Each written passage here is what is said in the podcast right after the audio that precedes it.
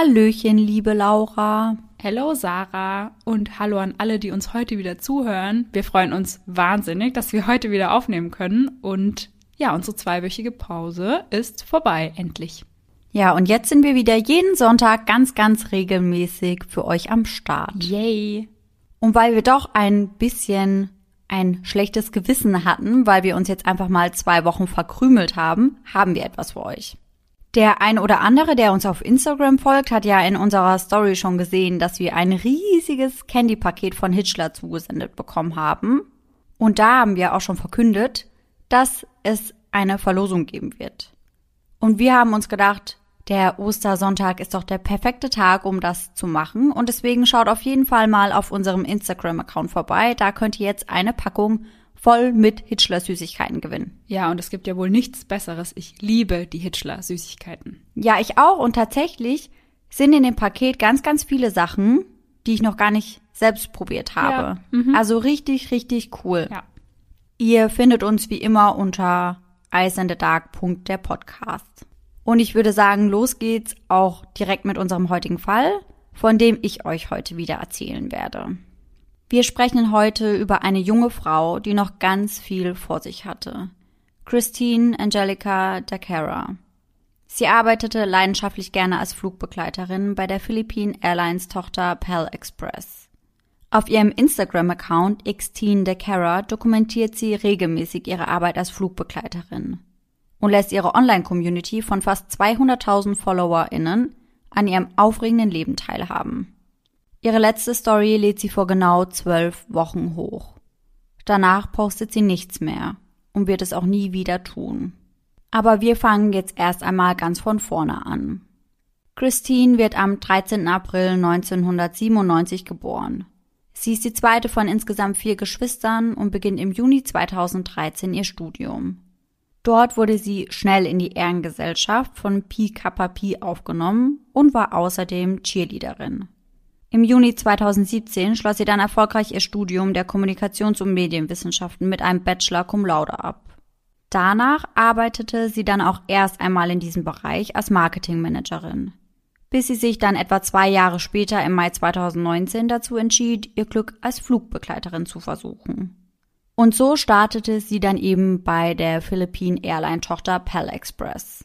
Pal Express ist quasi so die Billigflugmarke der Philippine Airlines. Am 25. Dezember postet sie noch einen Beitrag auf Instagram. Dort posiert sie auf der Dachterrasse des City Garden Grand Hotels in Makati. Zurechtgemacht und lächelnd. In ihre Caption schreibt sie First Christmas away from home. Special shout out to my laws for keeping me company. Auf diesem Beitrag markiert sie fünf Männer. Zwischenzeitlich waren deren Profile wohl inaktiv. Mittlerweile sind sie aber alle wieder aktiv, bis auf einen sogar alle öffentlich zugänglich. Bei den Männern handelt es sich um Romel Galido, Ray Inglis, JP Della Serna, John Paul Halili und Clark Rapinan. Und bevor es jetzt wieder heißt, dass das Schlimmste an dieser Folge die Aussprache der Namen ist, es tut mir sehr, sehr leid. Wahrscheinlich ist es nicht richtig. Ich habe mir mehrfach die Namen vorsagen lassen und in einigen Videos eben auch genau diese Aussprache gehört. Ich hoffe einfach, dass es richtig ist. Ja. Ansonsten wisst ihr ja aber auch trotzdem, wie, wo, was gemeint ist. Ja, eben. In ihrer Story teilt sie dann ein Bild, auf dem eben diese fünf Männer auch zu sehen sind und markiert diese wieder. Die nächste Story-Sequenz zeigt sie mit nur einem der Männer. Romel Galido, der sich selbst nur Rom nennt. Die beiden posieren zusammen und Christine schreibt darunter Your forever date slash annoying BFF. Love you. Übersetzt dein für immer Date slash nervige beste Freundin. Lieb dich. Am 28. Dezember dann der nächste und letzte Post. Mit Handschuhen, Kopfhaube und FFP2-Maske steht sie in der Türe eines Flugzeugs. An diesem Tag tritt sie ihren vorerst letzten Flug an. Zumindest für das Jahr 2020. So der Plan. Am 31. Dezember ruft sie dann ihre Mutter an, die in General Santos City lebt, um ihr mitzuteilen, dass sie gerne mit einigen Freunden und Kollegen Silvester feiern würde. Darunter auch die Kollegen, mit denen sie bereits den ersten Weihnachtsfeiertag verbracht hatte. Sie wollten das neue Jahr im City Garden Grand Hotel in Makati willkommen heißen. Und ihre Mutter stimmte dem natürlich zu. Für sie war es in Ordnung. Schließlich ist Christine ja schon 23 Jahre alt, außerdem ist sie aufgrund ihres Jobs als Flugbegleiterin sicherlich auch sehr selbstständig gewesen. JP de la Serna, welchen ich im Folgenden nur noch JP nennen werde, checkte am 31. Dezember 2020 bereits gegen 11 Uhr in das Hotelzimmer ein. Zimmer 2209. Gefolgt von Christine, welche um die Mittagszeit in das Hotel eincheckte. In den darauffolgenden Stunden zogen noch weitere männliche Freunde der Truppe nach. Ray Ingalls, Louis de Lima und Clark Rapinan, welche ich fortan ebenfalls nur noch beim Vornamen nennen werde. Rom gesellte sich ebenfalls dazu und hatte noch Gregorio de Guzman, Valentin Rosales, Mark Anthony Rosales, Jamie Cunnanan und Edward Madrid eingeladen. Also noch fünf weitere Männer. Gegen 22 Uhr begann die Gruppe zu trinken. Und zwar ordentlich. Christine entschied sich an diesem Abend für Tequila und Rum mit Cola. Irgendwann bereits nach Mitternacht rief Christine ihre Mutter per Videocall an. Das muss so gegen 0.30 Uhr gewesen sein. Hier schien alles ganz normal zu sein und Christine erzählte ihrer Mom Sharon einfach nur von der Party, die immer noch voll im Gange war. Und wünschte ihr vermutlich ein frohes neues Jahr. Gegen 1.45 Uhr kam dann noch John Paul Halili hinzu und somit war die Silvestergruppe dann vollständig. Elf Männer und Christine. Aber, und das sage ich nur, weil es später noch wichtig für den Fall sein wird, die Männer rund um Christine waren alle homosexuell. Christine hatte also mit keinem von ihnen eine Affäre, Liebelei oder ähnliches. Sie waren einfach nur befreundet und die Männer sagten später auch geschlossen aus, dass Christine sich bei ihnen wohlfühlte und gerne Zeit mit ihnen verbrachte. Mittlerweile waren sie zwar bereits eine große Gruppe, dennoch interagierten sie auch mit anderen homosexuellen Männern, die in einem nahegelegenen Zimmer in Zimmer 2207 eingecheckt hatten. Was danach genau passierte, wissen nur die Beteiligten selbst. Aber es gibt einige Aufnahmen der Überwachungskameras inklusive Zeitstempeln. Somit konnte der weitere Verlauf des Abends wie folgt rekonstruiert werden. Gegen 2.52 Uhr betrat ein Mann mit Mütze den Raum der Partytruppe. Kurz zuvor ist auf den Überwachungskameras zu sehen, wie Christine diesen kurz küsst. Das war aber nicht nur so ein kurzer Bussi, sag ich mal, mhm. sondern sie haben sich schon richtig geküsst. Ah, okay.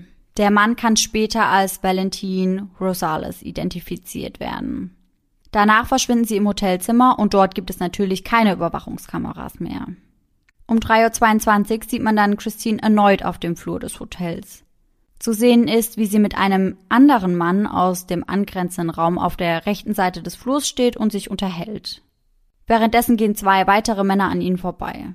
Drei weitere Personen sind außerdem auch noch im Bild zu sehen, diese stehen aber ein paar Meter entfernt im Flur. Um 4.13 Uhr kann man dann sehen, wie JP Christine zurück in das Hotelzimmer 2209 trägt. Also das Zimmer, welches die Gruppe gemeinsam angemietet hatte. JP und Clark berichten später, dass sie Christine aus Zimmer 2207 zurückbringen mussten, weil sie sich bereits am frühen Morgen übergeben hätte. Ansonsten wäre in Zimmer 2207 aber nichts passiert. Das hätte Christine ihnen erzählt. Basierend auf den Aufnahmen der Überwachungskameras wurde Christine zuletzt um 6.23 Uhr lebend auf dem Flur des 22. Stocks gesehen. Danach fängt sie die Überwachungskamera nicht mehr ein. Gegen 10 Uhr morgens geht Rom dann ins Badezimmer des Hotelzimmers und sieht, dass Christine in der Badewanne liegt. Er dachte, sie würde wahrscheinlich einfach nur schlafen und beließ es dabei. Gegen Mittag schaute er dann noch einmal nach ihr. Als er dieses Mal in das Hotelbadezimmer geht, eröffnet sich ihm ein ganz anderes Bild. Christine ist bereits blau angelaufen. Sie atmet nicht mehr. Rom eilte so schnell es geht zu seinen Freunden, um Hilfe zu holen. JP reagiert sofort, indem er den Hotelmanager informiert und um Hilfe bittet. Alle Versuche, Christine wiederzubeleben, blieben erfolglos. Das Hotel riet ihnen darauf hin, dass sie umgehend in das Makati Medical Center gehen sollten und Christine eben dorthin bringen sollten. Und das taten sie auch. Doch auch dort konnte Christine nicht mehr geholfen werden. Die Ärzte konnten nur noch ihren Tod feststellen. Das Krankenhaus meldete den Tod von Christine unverzüglich bei der Polizei von Makati City. Nach Angaben der Polizei wurden mehrere Blutergüsse an Christines Körper gefunden und es gab Hinweise darauf, dass Christine misshandelt wurde. Deswegen wurde in den Medien zunächst über eine Vergewaltigungstötung gesprochen, beziehungsweise gemunkelt. Und ganz nebenbei, das fand ich nämlich schon ziemlich heftig zu hören, obwohl es eben Thema ist, dass die Frau misshandelt oder vergewaltigt und anschließend getötet wurde, sind die anderen Männer aus dem angrenzenden Hotelzimmer zu diesem Zeitpunkt bereits verschwunden. Einfach so. Die waren einfach weg, oder wie? Ja, die sind dann einfach am nächsten Morgen beziehungsweise eben Mittag abgereist und wurden auch gar nicht vorab befragt oder die Personalien aufgenommen Ja. oder sonstiges. Ah, na toll. Mhm. Die philippinische Nationalpolizei gibt daraufhin eine öffentliche Erklärung zu dem Vorfall. Sie lassen verkünden, dass sie den Fall der Vergewaltigung und Ermordung von Christine bereits gelöst hätten. Die Polizei hat bereits drei Verdächtige verhaftet und Anzeige wegen Vergewaltigung und Mordes gegen sie bei der Staatsanwaltschaft eingereicht. Bei den in Gewahrsam genommenen Männern handelt es sich um JP, Rom und John Paul. Die Polizei äußerte sich weiter und sagte, dass neun weitere Personen, die ebenfalls mit dem Opfer während des Aufenthalts eben im City Garden Grand Hotel in Makati zusammen waren, nun von den Behörden gesucht werden würden. Sie wurden identifiziert als eben die Männer, die mit Christine den Silvesterabend verbracht haben. Es wurde sogar eine Belohnung von 100.000 Peso, das sind etwa 1750 Euro, für jede Information, die zur Verhaftung einer der vermissten Verdächtigen führt, ausgesetzt. Später wendet sich die Polizei dann übrigens noch einmal an die Medien und verkündete, dass an Teilen von Christines Körper Prellungen und Abschürfungen zu sehen waren. Sie sagen, es gab also mit Sicherheit eine Gewalteinwirkung auf den Körper. Außerdem wären diese Prellungen, Abschürfungen und eine Risswunde nicht normal bei üblichem Geschlechtsverkehr. Weiterhin teilten sie mit, dass die Verdächtigen im Verlauf der Ermittlungen widersprüchliche Geschichten erzählten. Einer sagte zum Beispiel, Christine wäre zum Zeitpunkt X noch wach gewesen, der andere sagt aber, dass Christine zu diesem Zeitpunkt bereits geschlafen hätte. Was bei einer wilden Feierei ja aber auch mal passieren kann, um ehrlich zu sein. Ja, ich meine, die haben ja die ganze Nacht gefeiert und wenn da auch viel Alkohol im Spiel war, dann kann man ja nicht alles vielleicht mehr ganz genau zuordnen. Also könnte ich vielleicht auch nicht nach so einer langen Partynacht. Ja, und ich muss auch generell sagen, wenn ich mit Freunden unterwegs bin, egal ob Alkohol fließt oder nicht, ich bin generell ganz, ganz schlecht darin zu sagen, um welche Uhrzeit was passiert Ja. ist. Also ich habe die Zeit da oft gar nicht richtig im Blick. Man guckt da ja nicht die ganze Zeit auf die Uhr. Ja, eben. Weiter sagen sie allerdings, dass diejenigen, die im Hotelzimmer waren, etwas hätten tun können, indem sie den Vorfall sofort gemeldet hätten. Dies sei ein klassisches Beispiel dafür, dass eine Tat von einem eine Tat von allen ist. Währenddessen schaltete sich dann auch die Tourismusbehörde ein. Denn diese wollten wissen, was denn da bitte in diesem City Garden Grand Hotel abging. Denn diese wurden durch den Fall darauf aufmerksam, dass das Hotel ja gegen das Covid-19-Protokoll verstoßen haben muss. Ah, ja, klar. Das hatte ich am Anfang auch gar nicht auf dem Schirm, aber klar, wir sprechen ja von der Silvesternacht von 2020 auf 2021. Ja, ich habe da gerade auch gar nicht mehr dran gedacht, weil ich glaube, das ist der erste Fall, der während der Corona-Zeit spielt. Ja, genau, und der halt wirklich dann auch irgendwie Details mit beinhaltet, wo man sagt, das verstößt eben gegen Ja. die Maßnahmen. Aber klar, wenn man das jetzt weiß, ist es eben schon fraglich, warum da elf Personen in einem Hotelzimmer unterkommen durften. Ja, allerdings. Offiziell hieß es, ein Beherbergungsbetrieb in Gebieten, die unter allgemeiner gemeinschaftlicher Quarantäne stehen und gleichzeitig als Quarantäneeinrichtung genutzt werden, darf keine Unterkünfte für Freizeitzwecke anbieten. Aber das haben sie offensichtlich. Das tut auch nichts weiter zur Sache. Ich fand das nur ganz witzig, das nebenbei mal zu erwähnen. Kurz darauf wurden dann die Ergebnisse der Obduktion veröffentlicht. Diese fand am Tag nach dem Vorfall direkt um 9 Uhr in der Früh statt. Am 1. Januar wurde im Rizzle Funeral Homes in Pasay City die Autopsie von Christine durchgeführt. Das Ganze geschah unter der Leitung des Rechtsmediziners Michael Nick Sarmiento. Die Ergebnisse der Obduktion wurden dann am 3. Januar veröffentlicht. Dort heißt es, dass Christine an einem Aortenaneurysma gestorben ist. Die Aorta ist übrigens unsere Hauptschlagader und ein Aneurysma ist die Ausweitung in diesem Fall eben dieser Hauptschlagader. Die Hauptgefahr bei einem fortgeschrittenen Aneurysma ist eben eine Ruptur, also ein Riss. Und das bedeutet dann, dass ein Aneurysma plötzlich platzen kann und es so zu inneren Blutungen kommt. Durch den Blutverlust tritt oftmals ein Schock mit Hypotonie, also niedrigem Blutdruck ein, Tachykardie, also Herzrasen und eventuell Bewusstseinsverlust.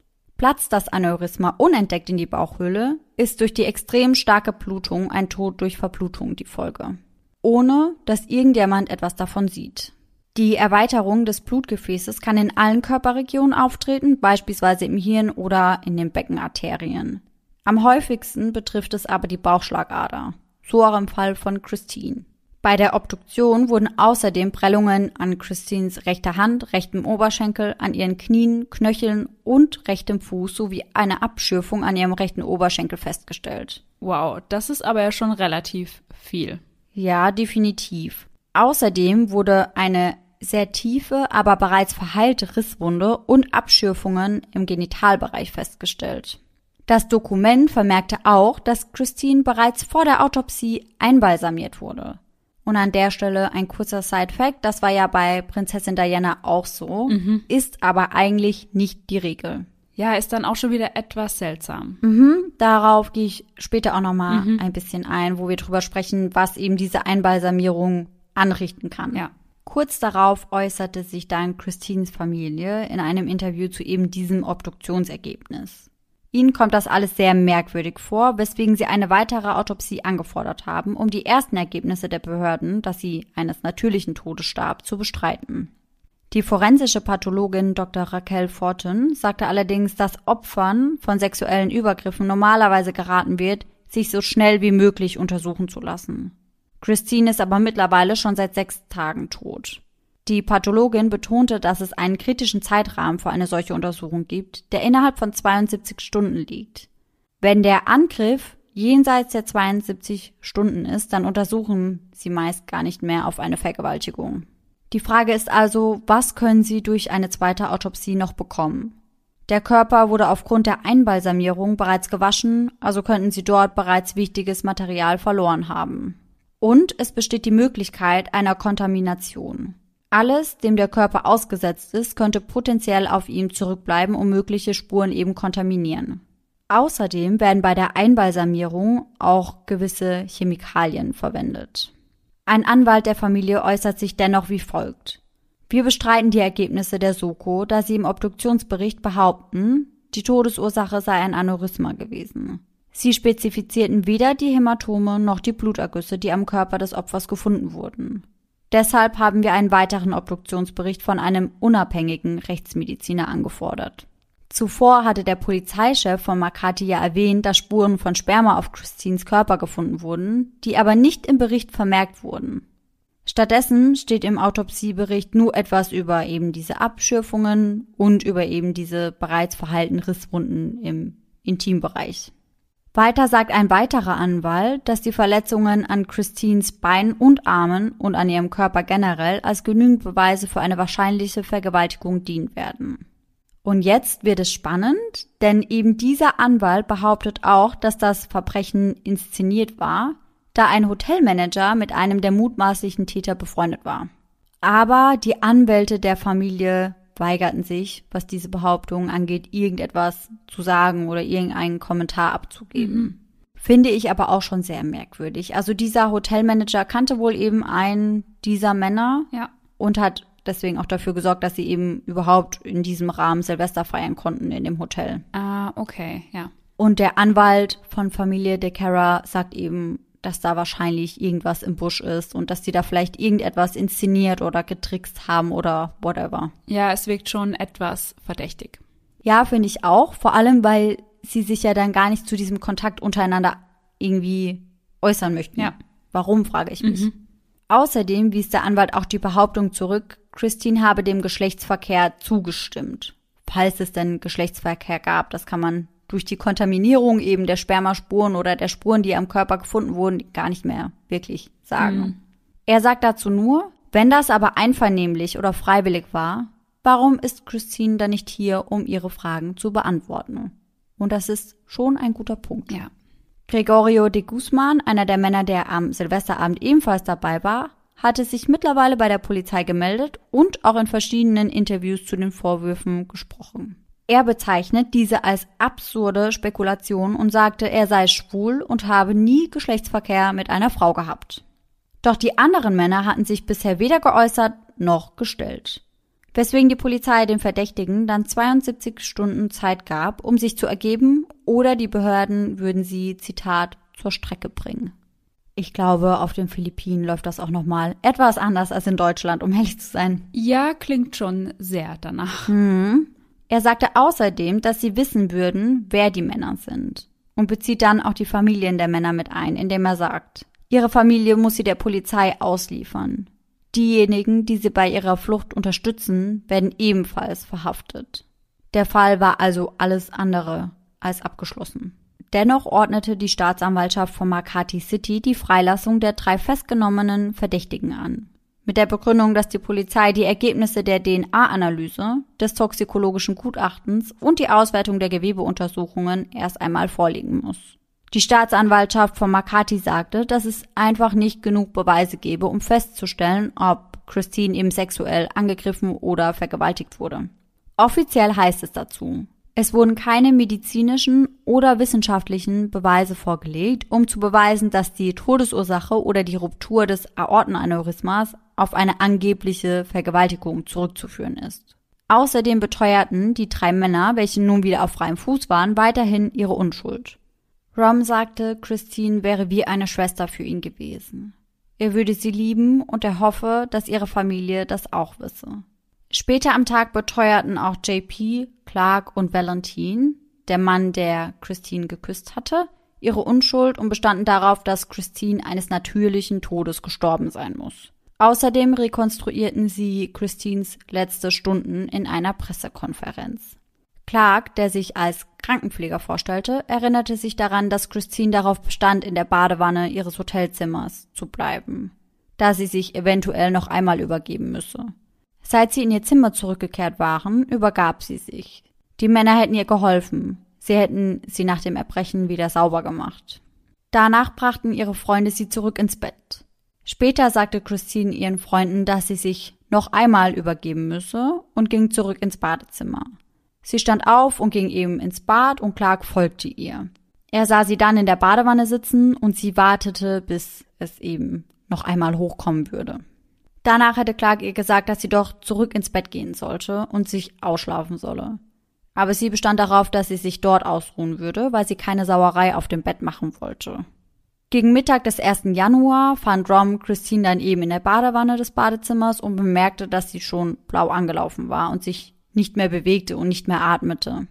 Er fügte dabei hinzu, dass es einige Zeit gedauert hätte, bis sie Christine endlich in das Krankenhaus bringen konnten. Warum das eine Weile gedauert hat, das hat er aber nicht gesagt.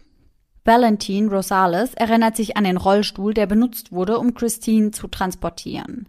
Er sagte, der Rollstuhl hätte keine Beinstützen gehabt. Möglicherweise eine Erklärung für die blauen Flecken, denn Valentin sagt, dass ihre Beine dadurch zwischen den Seitenstangen eingeklemmt waren, was eben zu diesen Flecken hätte führen können. Rom behauptete auch, dass Christine wohl den Verdacht hatte, dass jemand etwas in ihr Getränk gemischt haben könnte, da sie sich zu dieser Zeit nicht wohl und einfach anders fühlte. Rom sagte ihr daraufhin, dass sie vielleicht einfach nur zu viel nachdenken würde. Was ich auf jeden Fall nicht die richtige Art und Weise finde, um mit so einer Aussage umzugehen. Absolut nicht. Weiter sagte er über ihr Verhalten, sie war sehr verspielt. Es gab eine Zeit, da küsste sie jeden von uns. Sie hatte einfach nur Spaß, wann immer sie betrunken war und genoss einfach unsere Gesellschaft. Weil sie weiß, dass ihr nichts Schlimmes passieren wird, wenn sie mit uns zusammen ist. Die Beschuldigten sagten, der Gedanke, Christine zu verletzen, wäre für sie unmöglich gewesen. Keiner aus ihrer Gruppe hätte Tin, wie sie sie nannten, etwas Brutales antun können. Außerdem betonten sie noch einmal, dass alle anwesenden Männer Mitglieder der LGBTQ Community sein und aus diesem Grund auch keinerlei Interesse an Christine gehabt hätten. Zumindest keinerlei sexuelles Interesse. Mhm. Und ich habe mir dann nochmal das Video angeschaut von dem Kuss zwischen Christine und Valentine. Und für mich sah das Ganze schon eher leidenschaftlich als einfach nur freundschaftlich aus. Ja, wenn es jetzt so freundschaftlich gewesen wäre, würde ich jetzt sagen, dann wäre es vielleicht halt so ein Bussi gewesen. Ja, genau. Das macht man ja dann schon mal vielleicht, ja. aber ja, das ist dann ja schon noch mal ein bisschen was anderes. Ja, sehe ich auch so. Also für mich sah das, wie gesagt, nicht einfach nur freundschaftlich mhm. aus. Aber das ist auch nur meine persönliche ja. Einschätzung. Ob irgendeiner der anwesenden Männer aus dieser Gruppe sexuelles Interesse an Christine hatte, beziehungsweise ob es eine sexuelle Interaktion gab, hätte man eventuell durch die Spermaspuren herausfinden können. Doch dann der Rückschlag. Der Chef des NCRPO, also einer Ermittlungseinheit, gab zu, dass es eine hohe Wahrscheinlichkeit gibt, dass die von Christine entnommenen Proben aufgrund des Einbalsamierungsprozesses verunreinigt sein könnten.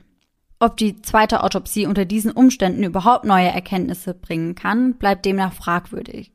Diese zweite Autopsie wurde zu diesem Zeitpunkt übrigens auch schon durchgeführt. Dr. Ramos, ein Freund der Familie de Cara, sagte Reportern, dass die zweite Autopsie durchgeführt und abgeschlossen wurde, bevor Christines Leiche nach Hause gebracht wurde. Allerdings beschloss Christines Familie, die Ergebnisse der Obduktion vorerst vertraulich zu behandeln und nicht mit der Öffentlichkeit zu teilen. Nachdem die zweite Obduktion abgeschlossen war, wurde Christine dann am 10. Januar 2021 im Forest Lake Memorial Park in General Santos City beigesetzt. In einem ganz kleinen Rahmen, nur mit den engsten Freunden und der Familie. Und zu dieser Zeit tat sich dann auch endlich wieder was in den Ermittlungen denn die Ermittler konnten die Identitäten von acht Männern aus Zimmer 2207 ausfindig machen. Allerdings wurden die Namen dieser Männer zunächst nicht öffentlich preisgegeben. Am 11. Januar meldete sich dann der stellvertretende Direktor des NBI und sagte, dass sie ermutigende Hinweise und Beweisstücke gefunden haben, die beweisen werden, dass es bei der ersten durchgeführten Autopsie Versäumnisse gab. Er fügte außerdem hinzu, dass es bisher gute Hinweise darauf gibt, dass ein Verbrechen begangen wurde. Außerdem bat er die anderen Verdächtigen, die sich bisher noch nicht gestellt hatten, mit ihnen zu kooperieren. Und er sprach auch über den aktuellen Ermittlungsstand. Er sagte, dass neben den Zimmern 2207 und 2209 auch das Zimmer 2009 des Hotels auf mögliche Beweise für Christines Tod untersucht wurde. Er betonte auch, dass die Körperflüssigkeiten, die bei der zweiten Autopsie entnommen wurden, weitergeleitet wurden und dass dies nach einer abschließenden Bewertung und Konsolidierung aller Ergebnisse weitere Details liefern wird. Wie wir aber wissen, ist das recht unwahrscheinlich und bisher gab es da auch noch keine neuen Erkenntnisse. Und dann äußerten sich die Anwälte der Verdächtigen mit einer unfassbaren Anschuldigung. Womit ich gar nicht unbedingt sagen möchte, dass das erfunden ist oder dass das nicht stimmt. Das kann schon gut sein, aber ich fand das einfach, ja, ich fand das einfach sehr, sehr heftig, diese mhm. Anschuldigung, obwohl ich mir das, wie gesagt, auch schon vorstellen kann.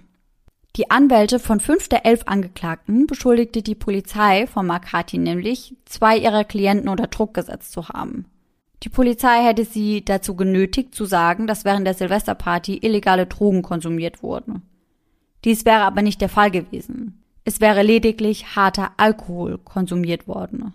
Um dies zu beweisen, veröffentlichten fünf der Verdächtigen ihre negativen Drogentestergebnisse, die zwischen dem 4. und dem 11. Januar gemacht wurden. Diese teilten sie dann über die Facebook-Seite Founded Truth, eine Spendenplattform, die sie ins Leben gerufen hatten, um eben ihren Rechtsstreit finanziell unterstützen zu lassen. Also da konnte man sie eben finanziell unterstützen, quasi die Öffentlichkeit, damit ja. sie eben ihre Kosten für mhm. Anwälte etc. decken können. Und spätestens bei diesem Punkt musste ich dann eben wieder daran denken, dass in ganz, ganz, ganz vielen Ländern einfach Korruption ein großes, großes Problem ist. Ja. Wenn wir uns jetzt einfach mal den ungewöhnlichen Prozess der Einbalsamierung anschauen oder eben jetzt auch den Druck, der eben auf mögliche Verdächtige ausgeübt wird, ist das ja nicht ganz vorschriftsgemäß, sage mhm. ich mal. Ja. Und da kommt bei mir dann schon immer die Frage auf, warum wird da irgendwas vertuscht oder ist da irgendwas im Busch? Und das denkt sich die Familie von Christine ja genauso. Zu diesem Zeitpunkt tauchten dann aber auch die Namen der anderen Gäste aus Zimmer 2207 in den Medien auf. Jake Esteron stellte sich dem NBI, um seine Seite der Geschehnisse zu schildern. Er wollte das mit den Drogen oder mit dem Drogenkonsum nicht auf sich sitzen lassen und in einem Interview erklärte er deswegen, dass die pulverisierte Substanz, die eben in dem Hotelzimmer gefunden wurde, nur Kochsalz war. Salz, welches sie einfach nur für ihre Drinks nutzten. Und dies wurde dann im Nachhinein tatsächlich auch so bestätigt. Mhm. Also es waren keine Drogen oder sonstiges, sondern es war einfach nur Kochsalz. Okay. Danach tat sich dann erst einmal nichts mehr. Bis zum 27. Januar 2021. Hier veröffentlichte die philippinische Nationalpolizei einen gerichtsmedizinischen Bericht, der besagt, dass Christine eines natürlichen Todes gestorben sei an eben diesem Aortenaneurysma. Die philippinische Nationalpolizei, kurz PNP, sagt, dass auch die neuesten Erkenntnisse für ein Aortenaneurysma als Todesursache sprechen. Christines Herz wog außerdem 500 Gramm, mehr als die üblichen 300 Gramm. Dem Bericht zufolge sprach das für ihren offenbar nicht diagnostizierten Bluthochdruck. Sie fügten hinzu, dass ein Aneurysma zwar häufiger bei älteren Menschen vorkommt, es aber auch bei jüngeren Personen dazu kommen kann. In Christines Fall erklärte der Bericht, dass der erhöhte Blutdruck innerhalb ihrer Aorta diesen Defekt weiter schwächte und ihn schließlich platzen ließ. Dies führte zu Blutverlust und Symptomen wie Schwäche und Übelkeit. Der Blutverlust durch die gerissene Aorta tötete sie innerhalb weniger Stunden. Die Erweiterung oder das Aneurysma begann vermutlich vor langer Zeit zu wachsen bzw. sich auszubilden, sage ich mal, und vielleicht Jahre vor ihrem Tod sogar schon. Sie sagen jetzt, dass eine Vergewaltigung und oder Drogenüberdosierung nicht zur Entstehung von Aneurysmen quasi beitragen mhm. und schließen somit Mord als eine Todesursache aus.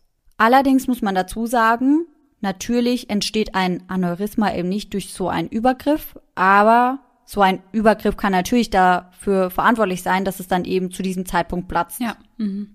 Und deswegen kämpft die Familie Dakara weiter weiter für Gerechtigkeit, denn der Fall gilt nach wie vor als nicht abgeschlossen und die Familie ist immer noch der Meinung, dass da irgendetwas nicht ganz mit rechten Dingen zugeht. Die Familie der Cara ist bereit, die sterblichen Überreste von Christine zu exhumieren, um zu überprüfen, ob die Organproben, die die Polizei bei ihrer Autopsie verwendet hat, wirklich zu ihr gehörten. Das zweifeln diese nämlich mittlerweile an. Der Anwalt der Familie de Cara verkündete dies in einer Pressekonferenz mit Christines Mutter Sharon am 29. Januar. Einen Tag nachdem die philippinische Nationalpolizei erklärt hatte, dass Christine eines natürlichen Todes gestorben sei. Der Anwalt sagt, dass die Familie de Cara hier nur eine weitere Vertuschung vermutet. Dass die Polizei angeblich Organproben untersucht hat, die nicht von Christines Überresten entnommen wurden um zu dem Schluss zu kommen, dass sie eines natürlichen Todes gestorben ist. Die Dakaras fordern jetzt aktuell einen DNA-Test von allen Proben aller angeblichen Organe der verstorbenen Christine. Ihr Anwalt sagt, auf diese Weise könne die Familie die polizeilichen Erkenntnisse überprüfen. Außerdem widerspricht der Anwalt dem offiziellen Befund, Christine hätte an nicht diagnostiziertem Bluthochdruck gelitten. Dies unterstreicht er durch eine Kopie von Christines medizinischer Untersuchung bei den Philippine Airlines. Diese besagt nämlich, dass ihr Herz normal ist und dass sie keinen Bluthochdruck hat. Außerdem gab es auch keinerlei Hinweise auf ein vergrößertes Herz. Und das sind eben alles die Punkte, die die ganze Familie einfach etwas ungläubig mhm. stimmen, was ich schon nachvollziehen kann. Ja, total. Und was passiert dann genau mit den Verdächtigen jetzt? Also die Ermittlungen laufen wohl immer noch mhm. und sie gelten auch weiterhin wohl mehr oder weniger als Verdächtige in diesem Fall, aber offiziell ist es ja ein natürlicher Tod ja. gewesen. Aber wie gesagt, die Familie kämpft eben noch dafür und der Anwalt der mhm. Familie, dass das Ganze eben nochmal ordentlich untersucht wird. Und ich glaube, die werden so schnell da auch nicht aufgeben. Aber, und das fand ich irgendwie schon heftig, fünf der elf Angeklagten bereiteten derweil eine Gegenanklage gegen die DeCaras vor.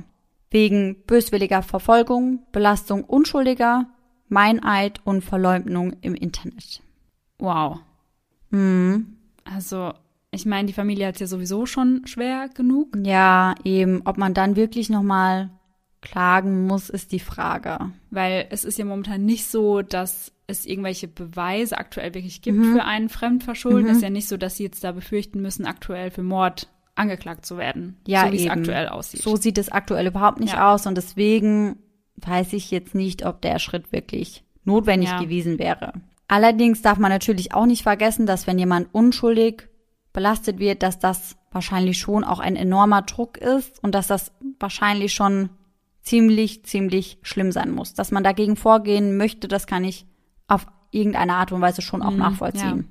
Ihr Anwalt sagte übrigens dazu, dass seine Klienten Clark, Gregorio, Rom, Valentin und JP nun in die Offensive gehen müssen. Denn ansonsten würde eine Lüge nach der anderen ausgeheckt werden. Ja, und ich weiß, dass das wahrscheinlich ziemlich, ziemlich unbefriedigend ist, aber tatsächlich ist das alles, was es zum aktuellen Zeitpunkt eben zu dem Fall von Christine DeCara gibt. Ja, sowas zieht sich ja immer noch mega in die Länge, wenn da noch weiter untersucht wird. Ich meine, das kann wahrscheinlich auch vielleicht noch Jahre dauern, Ja, bis eben. da was Neues passiert. Ja, auf jeden Fall. Und deswegen würde ich sagen, verbleiben wir einfach so, dass wenn sich irgendwas Neues ergibt, dass ich euch dann auf jeden Fall ein Update geben werde. Ja, bitte. Und damit sind wir eben am Ende des heutigen Falls, aber nicht am Ende unserer heutigen Folge, denn ich möchte im Zusammenhang mit diesem Fall gerne noch einmal etwas Generelles ansprechen, was auch in unserem heutigen Fall wieder zu heftigen Diskussionen geführt hat. Bereits am Montag, dem 4. Januar 2021, waren die Hashtags Justice for Christine DeCara, Stop Victim Blaming und Protect Drunk Girls auf Twitter im Trend. Am 5. Januar gab es bereits 449.000 Tweets mit dem Hashtag Justice for Christine DeCara, 249.000 mit dem Schlagwort Rape is Rape, also Vergewaltigung ist Vergewaltigung, 188.000 mit dem Hashtag Protect Drunk Girls, also beschützt betrunkene Mädchen oder Frauen, und 22.600 mit dem Hashtag Stop Victim Blaming.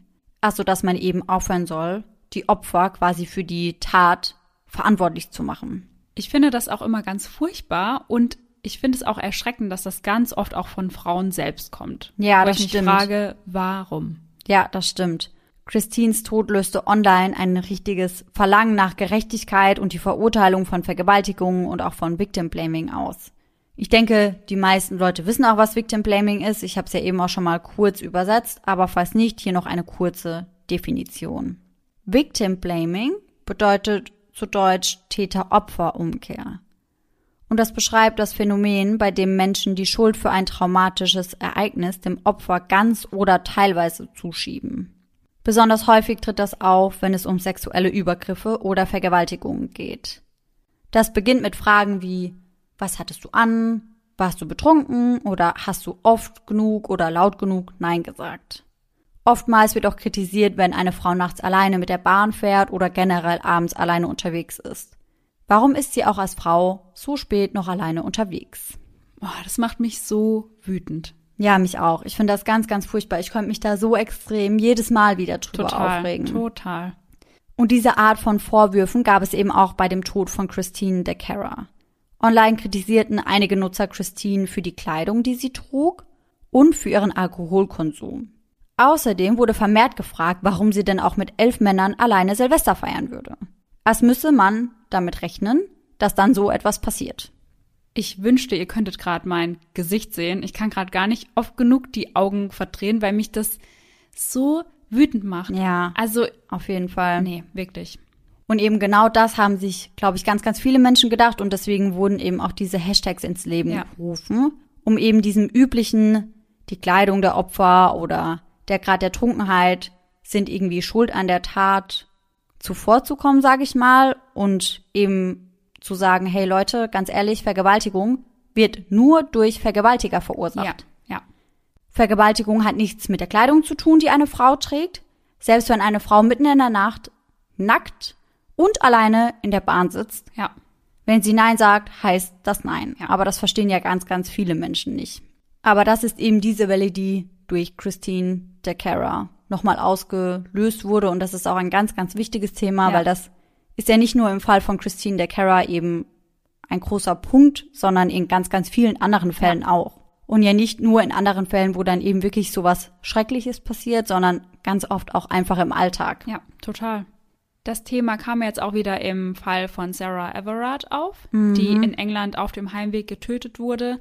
Und da ging es dann auch wieder darum, ja, es sollte Sperrstunden für Frauen geben und solche Sachen. Und ich habe mich dann auch ein bisschen eingelesen und habe gelesen, wenn du googelst, so Frauen, Heimweg alleine zum Beispiel, dann kommen Tipps Für Frauen. sich für Frauen.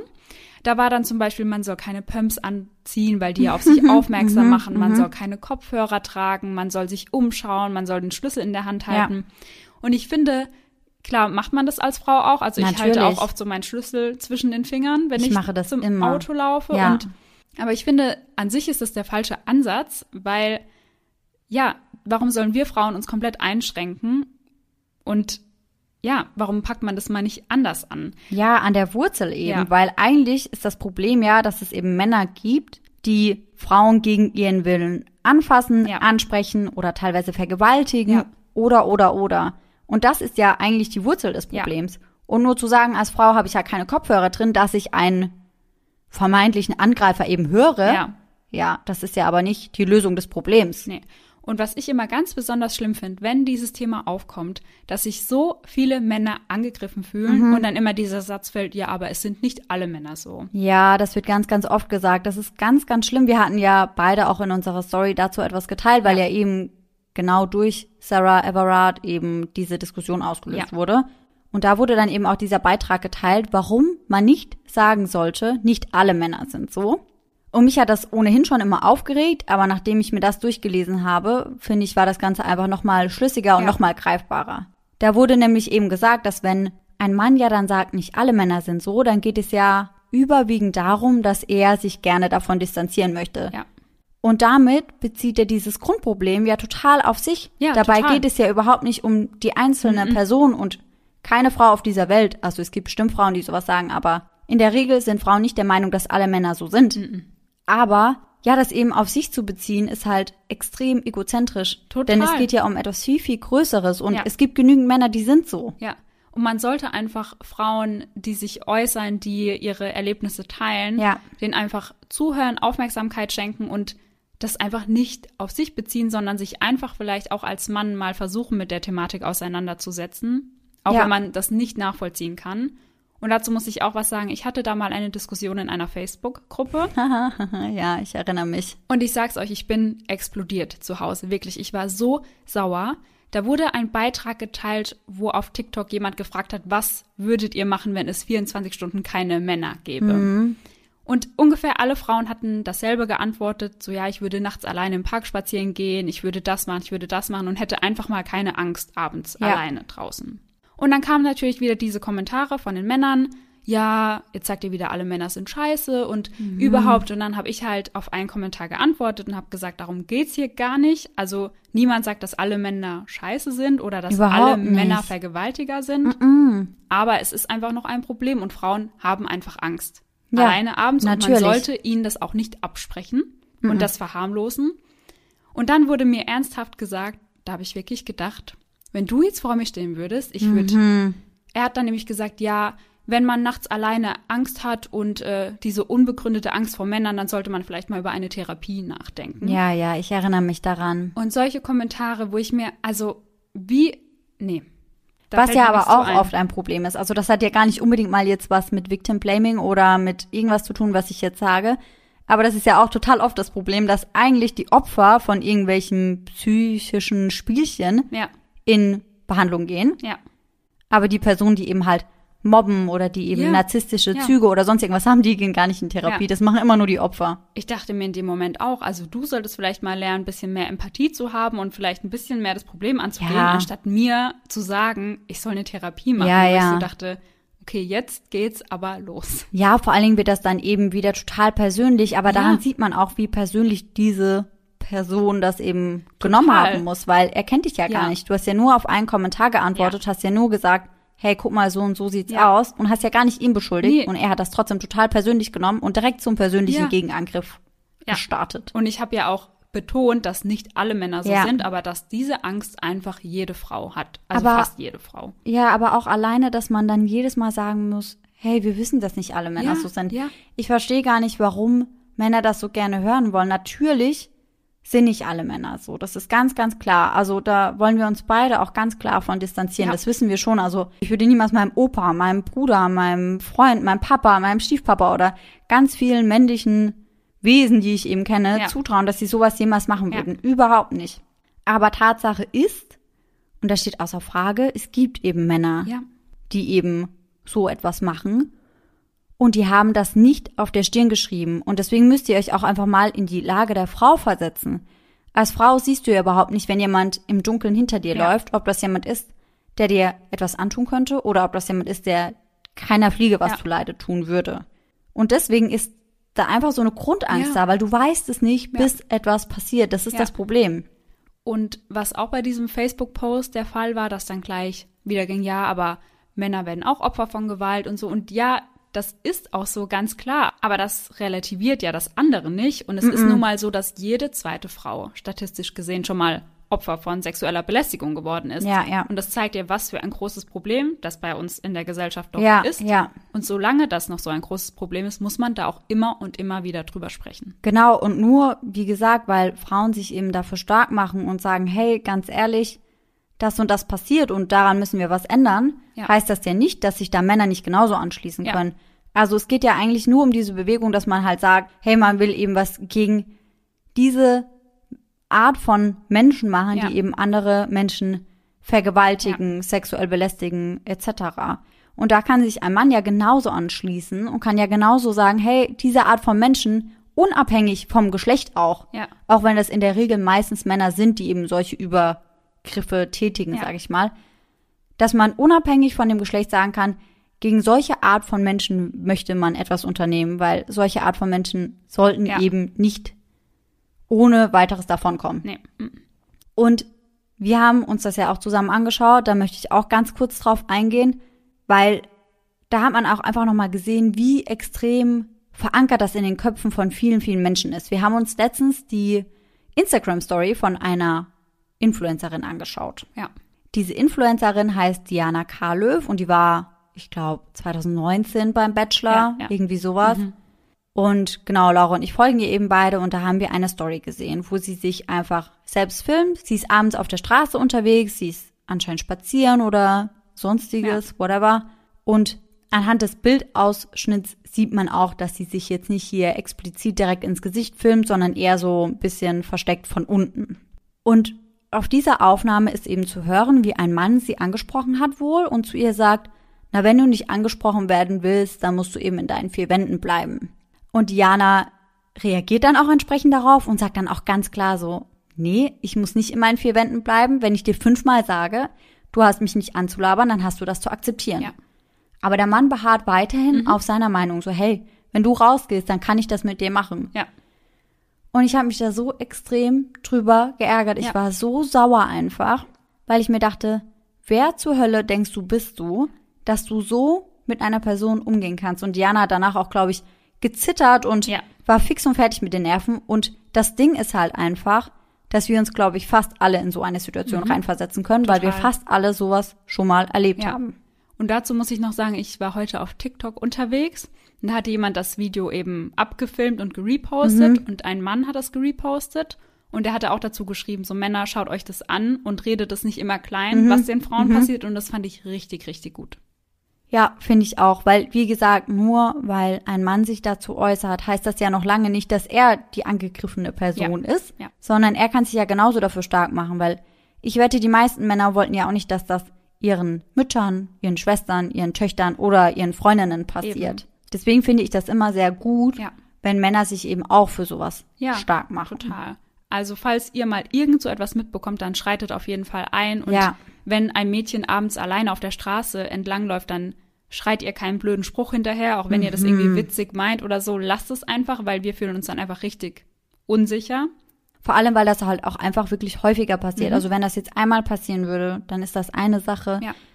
Aber wenn das ständig passiert, irgendwann fühlst du dich damit einfach unwohl, Ja. du bist genervt und es muss einfach nicht sein, weil es bringt niemandem was. Nee. Ich denke, dass das generell noch so einige Diskussionen mit sich bringen wird, das Ja. Thema, bis das auch wirklich bei jedem, sage ich mal, gefruchtet hat. Aber ich hoffe wirklich inständig, dass das irgendwann mal Anklang findet bei der Gesellschaft. Also ganz, ganz viele Menschen setzen sich mittlerweile dafür ein und ich finde die Bewegung, was das angeht, auch super, super wichtig. Ja, Aber ich glaube, da ist noch echt viel zu machen. auf jeden also, Fall. wie gesagt, also Opfer von irgendwelchen sexuellen Belästigungen oder von irgendwelchen komischen, naja, sage ich mal, komische Art und Weise, wie man eben auf der Straße angesprochen wird oder sonst irgendwas, die sind nicht schuld daran. Selbst wenn die Frau allein unterwegs ist, selbst wenn sie einen Rock anhat, Ja. selbst wenn sie eine hübsche Frau ist, ist es ganz egal, wer da unterwegs ist oder was die Person anhat oder welche Uhrzeit es ist. Ja. Und ich hoffe einfach, dass sich das noch ein bisschen mehr etabliert. Ich hoffe es auch. Und uns war das einfach super wichtig, da heute einfach nochmal drüber zu sprechen Ja. und dann nochmal drauf aufmerksam zu machen.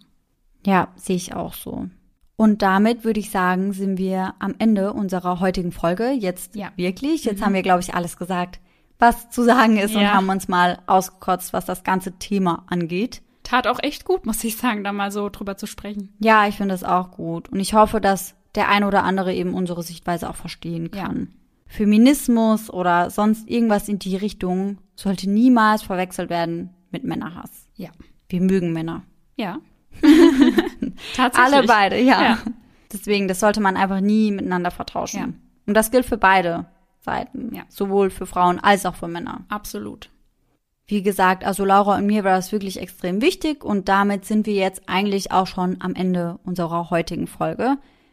Wir würden uns sehr, sehr darüber freuen, wenn ihr mal eure Gedanken zu diesem ganzen Thema, was Victim Blaming und solche Sachen eben angeht, teilen würdet.